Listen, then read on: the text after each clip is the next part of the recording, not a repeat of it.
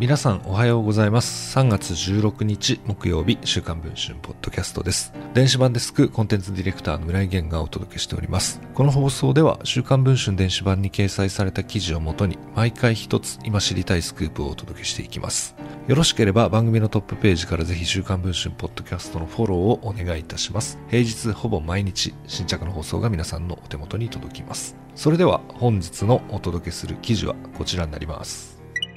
2019年に亡くなったジャニーズ事務所の創業者のジャニー北川さん。彼によるジャニーズジュニアへの性的虐待を世界で初めてテレビで取り上げたイギリスの公共放送 BBC2 のドキュメンタリー番組プレデター・ザ・シークレット・スキャンダル・オブ・ J-POP の衝撃が世界で広がっています。放送後、問題はイギリスのガーディアン紙やアメリカ三大ネットワークの一つ ABC などでも取り上げられました。ジャニーズがコンサートを行ってきた香港や台湾、韓国などアジアのメディアも驚きを持って受け止めています。BBC の番組が衝撃的だったのは何よりジャニー氏から行為をされたという元ジャニーズジュニアの男性3名が顔出しで体験を生々しく語っていたことです。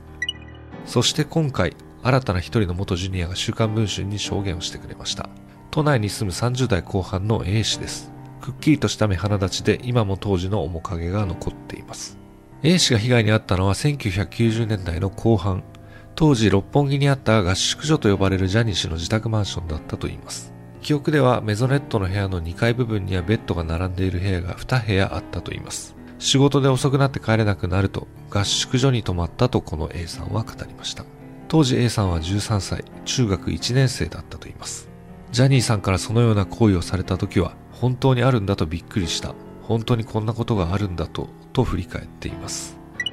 合宿所には何人もの少年がいるそうですが、ジャニーさんはその中から1人を選ぶそうです。今日はこの子と決めていてピンポイントで行く。その頃は1人だけだったと A さんは振り返ります。終わったら部屋から出ていくこともあったし、そのまま隣に寝ることもあったと言います。先輩たちからは、そういうもんだから拒否しちゃダメだよ。仕事がなくなると忠告を受けたと言います。デビューしている先輩方もみんながしていることなんだと思ったら気持ち悪いとか嫌だとか怖いとかとは思わなかったそうです。デビューへの登竜門だと考えていたと言います。親に話もしなかったと言います。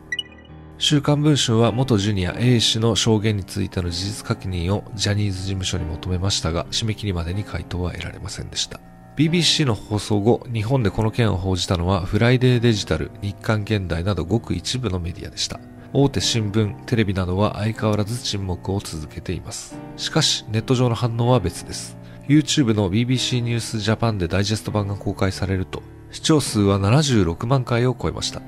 そして3月末の予定だった日本での放送も18日に早まったのです。